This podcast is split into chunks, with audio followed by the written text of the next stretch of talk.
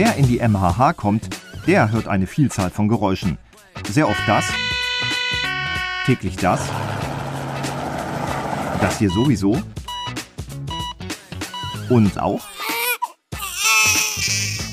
Doch dieses Geräusch kennt fast niemand, der in die medizinische Hochschule kommt, obwohl es mehr als eine Million Mal im Jahr durch die MHH rauscht und zischt.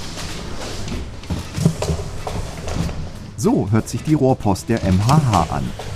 Seitdem die medizinische Hochschule existiert, gibt es auch das Rohrpostsystem. Und seit 38 Jahren kümmert sich Andreas Nowak darum. Das ist wie bei einer Modelleisenbahn, da hat man Schienen, da baut man das auf einer Platte auf und im Grunde ist das genauso bei der Rohrpost. Ich will von ihm wissen, wie das System funktioniert und warum eines der modernsten Krankenhauslabore Deutschlands auf die Rohrpost vertraut. Außerdem erfahre ich, warum zur Ausrüstung des Rohrpostteams ein Lawinensuchgerät gehört und warum es ein Tempolimit für Laborproben gibt. Denn ich bin heute Inside MHH. Fast 4000 Studierende, mehr als 10.000 Beschäftigte, jeden Tag Tausende von Patientinnen. Die Medizinische Hochschule Hannover ist eine kleine Stadt in der Stadt. Wie funktioniert das Zusammenspiel auf dem Campus? Inside MHH nimmt euch mit zu dem Ort, an dem die Medizin zu Hause ist. Ich mache mich auf ins Gebäude K16, gleich neben der Mensa. Hier ist die Zentrale der Rohrpost und hier treffe ich heute auch meinen MHH-Guide. Hallo, Andreas Nowak. Ja, hallo Rolf, ich grüße dich. Hallo. Schön hier zu sein. Du zeigst mir heute die Rohrpostanlage der Medizinischen Hochschule. Genau, die wollen wir uns heute mal ansehen. Vielleicht zu Beginn mal eine etwas naive Frage.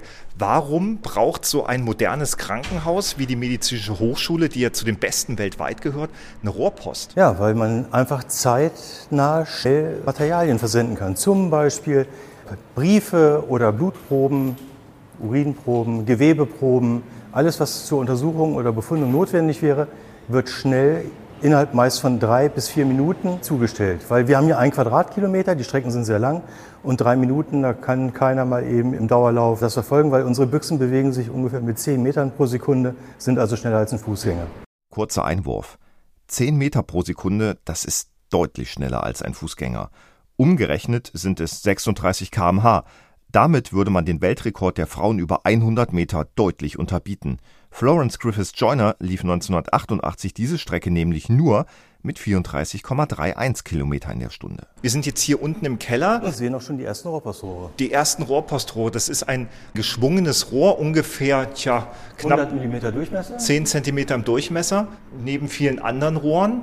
Das sieht erstmal sehr unspektakulär aus. Wenn man da durchgeht, sieht es aus, als wenn einfach hier irgendwo Wasserrohre oder ähnliches äh, verlegt worden sind. Man erkennt nicht gleich, dass es ein Rohrpost ist. Also es ist nicht durchsichtig, man kann es nicht sehen. Man hört auch im Moment nichts. Wenn die Büchsen durchfahren, hört man dann eben ein Rauschen, das werden wir vielleicht gleich nochmal hören. Und äh, ansonsten, wenn man da durchgeht, würde man nicht davon ausgehen, dass es ein Rohrpost ist. Wenn du sagst, wir haben hier, wir haben ja einen Quadratkilometer, wie lang sind die Rohre hier? Also wie, wie viel Strecke, von wie viel Strecke spricht man? Wir reden hier von einer Gesamtstrecke von ca. 60 Kilometern. 60 Kilometer. Genau. Also eigentlich von Hannover bis Braunschweig. So ungefähr, ja, 60 Kilometer. Du verantwortest das. Ich kümmere mich darum, dass die Wartungen ordnungsgemäß durchgeführt werden, dass die Kollegen die Arbeiten ausführen, wenn wir besondere äh, Umbauten haben, dass wir das mitbeurteilen, ob das eben gemacht werden kann, weil wir sind eben von Radien abhängig, weil eine Büchse ist ja mit einer gewissen Länge und darum hat jeder Radius hier von so einem Bogen drei Meter und das muss man eben alles beachten. Man kann nicht einfach sagen, ich möchte gerne eine Rohrpost haben hier von A nach B, wenn die, wenn die Strecke gar nicht möglich ist zu bauen. Das heißt, ihr müsst auch daran denken, dass da nichts stecken bleibt. Genau, dass die, dass die Büchse einfach nicht stecken bleibt. Das ist wie bei einer Modelleisenbahn, da hat man Schienen, da baut man das auf einer Platte auf und im Grunde ist das genauso bei der Rohrpost, nur da sind sie im Rohr. Was würde denn passieren, wenn was stecken bleibt? Wisst ihr dann immer genau, wo die sind? Im ersten Moment natürlich nicht. Unsere Anlage ist äh, so aufgebaut, dass wir an verschiedenen Punkten gewisse Kontakte haben. Das heißt, wir wissen, wenn die Büchse an einer ganz bestimmten Stelle vorbeigefahren ist. Das können wir nachverfolgen. Da ändert sich dann auch die Farbe auf, auf, auf einem Display. Und wenn wir gar nicht wissen, wo die Büchse ist, haben wir auch uns ein äh, Lawinensuchgerät gekauft. Das wird dann in eine Büchse letztendlich eingebracht. Und wenn die Luft noch ausreicht, um diese Büchse zu ziehen, fährt die natürlich bis zu der Stelle, wo die andere Büchse steht. Und dann kann man unten lang gehen und dann bis das eben piepen da ist. Und dann hat man die Büchse gefunden. Und ansonsten, wenn die Luft nicht mehr ausreicht, haben wir so ein Zusatzgebläse, das ist so eine Art riesiger Staubsauger. Der wird dann an die andere Stelle gesetzt. Da wird dann eben der Staubsauger eingeschaltet und der zieht die Büchse dann bis zur Verstopfung. Wie wird denn das angetrieben? Haben diese Büchsen einen eigenen Motor oder du redest von Luft? Wie funktioniert es denn? Also unsere Büchsen fahren alle mit Unterdruck, das heißt wir saugen im Grunde die Luft aus den Rohren raus und ziehen die Büchse dann zu uns hin. Und das ist überall so. Wir haben ein, die Büchsen sind so ausgelegt, dass wir die mit maximal drei Kilo Beladung fahren können. Und es dürfen maximal drei Büchsen mit drei Kilo drin sein. Also wir ziehen ungefähr zehn Kilo maximal in diesen Rohren. Im Zweifel über eine Strecke, die wie lang ist? Was ist die längste Strecke, die man hier haben kann? Die längste Strecke, die wir hätten, wäre etwas über einen Kilometer. Das hört sich danach an, als ob man sehr viel Unterdruck erzeugen müsste. Äh, wie geht denn das? Früher hatten wir ein Großgebläse, das hatte 110 kW, das war also ein riesen Energieverbraucher. Das wurde dann aufgegeben und alle Linien wurden einzeln äh, mit Einzelgebläsen jetzt versorgt und das sind dann 5 kW Gebläse und die sorgen dafür, dass der Unterdruck dann bedarfsgerecht eingeschaltet wird. Hier hört man gerade eine Büchse.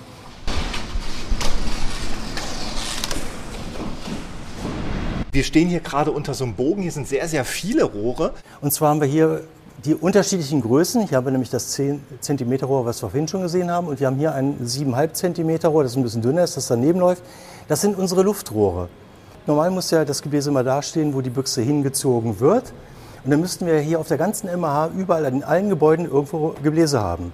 Um das zu vermeiden, haben wir zentrale Stellen, da sind unsere Verteiler und da stehen alle Gebläse und deshalb werden die Luftröhre zu den Stellen geführt, wo die Büchse hingezogen werden soll. Das macht uns die Arbeit leichter, wenn wir Reparaturen durchführen. Man muss sich das vorstellen, man steht hier gerade in so einem langen Versorgungstunnel und unter der Decke sind so glänzende Kunststoffrohre. Das sind bestimmt in der Länge alleine hier, würde ich sagen, rechts nach links bestimmt über 100 Meter und das in jedem Tunnel. Aber wo kommen die denn an? Wo gibt, habt ihr so Poststationen? Habt ihr so, so Einfüll Einwurfstationen? Ja, genau. Also im Grunde ist es so, dass, dass jede Station eine, eine Rohrpoststation hat. Und ich sagte ja schon, wir haben drei verschiedene Arten Rohrpost. Nämlich einmal sagen wir die allgemeine Rohrpost von früher, wo Zettel versendet worden sind. Wir haben eine Laborrohrpost, wo nur Blutproben versendet werden. Und wir haben eine Schnellschnittrohrpost, die nur aus den OP-Bereichen Gewebeproben zur Befundung in die Pathologie schickt. Schnellschnitt bedeutet, wenn ich oben also im OP jemanden habe, der vielleicht eine Tumor-OP hat, dann muss ich natürlich relativ schnell sicher sein, dass das, was ich wegschneide, tumorfrei ist und da kann ich mir ja keine stundenlangen Untersuchungen leisten. Genau. Und da ist es dann eben so, der Patient äh, liegt auf dem OP-Tisch, da wird die Probe entnommen, der Arzt schmeißt sie in die, in die Schnellschnittrohrpost, kommt hier in der Pathologie an. Wir stehen ja auch gerade im I6 und wartet da, die Büchse wird angekündigt, da geht ein Licht an, dann wissen die, da kommt gleich was. Die Büchse wird dann einfach entnommen, die Probe wird befundet und der, der Arzt ruft im OP an und sagt gutartig, bösartig oder was auch immer. Und dann weiß der, äh, der OP-Arzt, wie er dann eben weiter seine Operation vorführen kann. Also alles im Sinne auch der Patienten und Patientinnen. Genau. Wenn du hier so normal lang gehst, hat man dann immer so einen Blick aufs Rohr, so einen kritischen, läuft das alles? Man ist es gewohnt, man geht lang. Natürlich, man hört, wenn die Büchse lang fährt oder wenn es auf einmal anders zischt, als es dürfte, weil es kann ja auch mal sein, dass so eine Klebung an so einem Rohr äh, nicht, nicht in Ordnung ist, dann, dann zischt es, dann muss man es halt entsprechend reparieren. Aber man, im Allgemeinen nimmt man es doch weniger wahr als jemand, der das noch nie gesehen hat. Wie ist was ganz Schnelles gerade vorbeigerauscht. Gibt es unterschiedliche Geschwindigkeiten? Also ab, abhängig von dem Luftdruck, was du erzählt hattest, kann man, kann man mehr Power geben? Wir können mehr Power geben. Wir haben allerdings das Problem, und darum ist auch hier überall jetzt eine Durchschnittsgeschwindigkeit von, von 10 Metern pro Sekunde, weil sonst die Blutproben nicht mehr befundbar sind. Okay, das heißt, die wären so schnell gewesen, dass diese Geschwindigkeit einen Einfluss auf die Probe hat. Genau, die verfälscht würde die Werte verfälschen.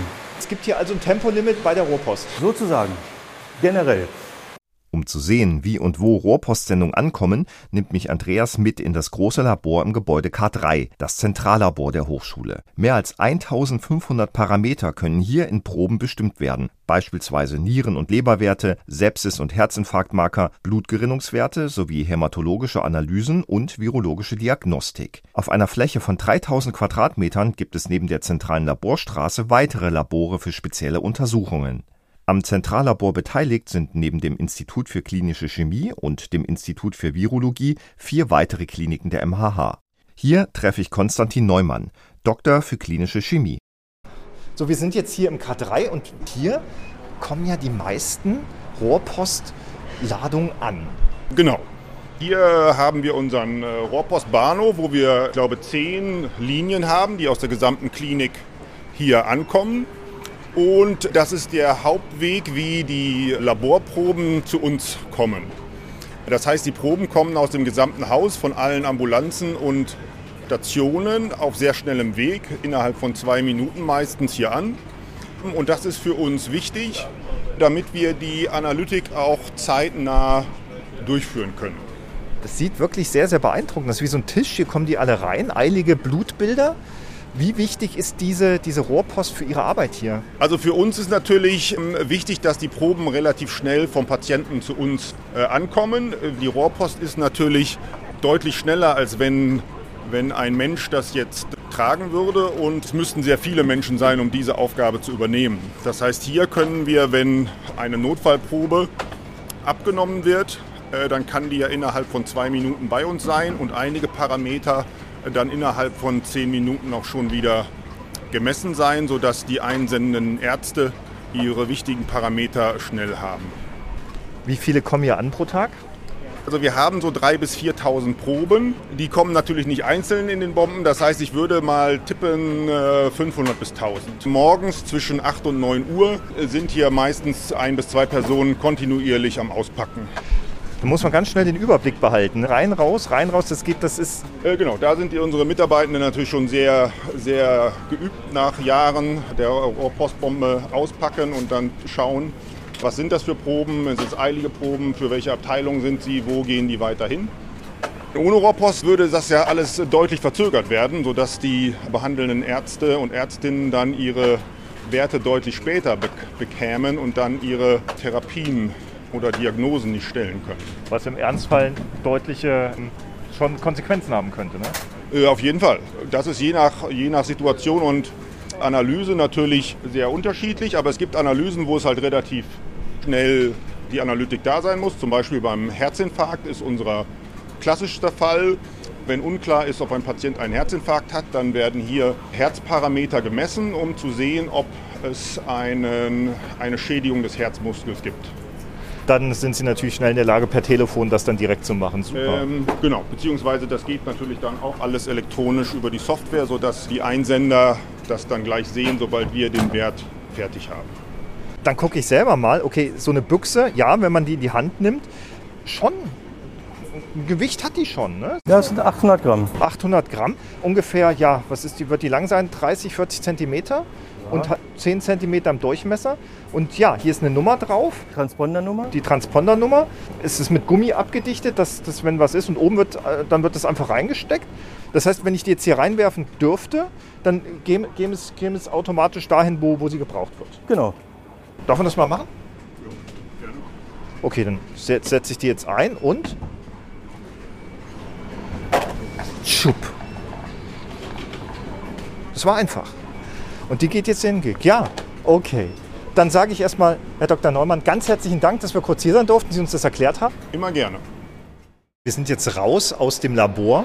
Das war ja schon mega spannend dort zu sehen, dieses Pult, die ganzen Rohrpostsendungen, die da kommen, die da gehen. Dr. Neumann sprach von Rohrpostbomben. Ist das so ein gängiger Begriff, den ihr hier habt in der MH? Das ist der Begriff schlechthin. Alle, die damit Umgang haben, sagen Rohrpostbomben. Das ist, hat sich eingebürgert und das zieht sich durch wie ein roter Faden man merkt schon, wenn man hier mit dir lang geht, wie du das hier erzählst, das scheint schon ein Traumberuf für dich zu sein, hier in der MH zu arbeiten, oder?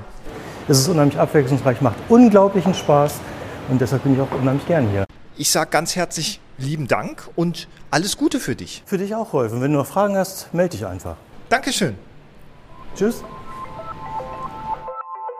Ich habe wieder einmal viel über die MHH erfahren. Vor allem, dass scheinbar altmodische Technik in einem modernen Krankenhaus ziemlich wichtig ist. Sogar so wichtig, dass für den Neubau der MHH auch eine Rohrpost geplant ist. Andreas hat mir verraten, dass die noch größer und vielseitiger sein wird als die bestehende. Überhaupt, ich habe es schon oft gesagt, aber es stimmt. Auch Andreas ist mega freundlich und fachkundig, wie erneut alle Mitarbeitenden, denen ich für diese Folge begegnet bin. Wenn ihr Lust und Interesse habt, auch Teil dieses tollen Teams zu werden, die MAH stellt aktuell ein. Ob medizinischer Bereich, Pflege, Verwaltung oder Technik. Es sind spannende Jobs zu besetzen. Alle Infos findet ihr unter www.mah.de/karriere. Freut euch auf weitere Folgen aus dem Alltag der Menschen, die jeden Tag dafür sorgen, dass Patientinnen und Patienten hier in der MHH gut versorgt werden. Wenn euch diese Folge gefallen hat, dann empfehlt diesen Podcast doch gerne weiter und hinterlasst auch gleich noch eine kurze Bewertung.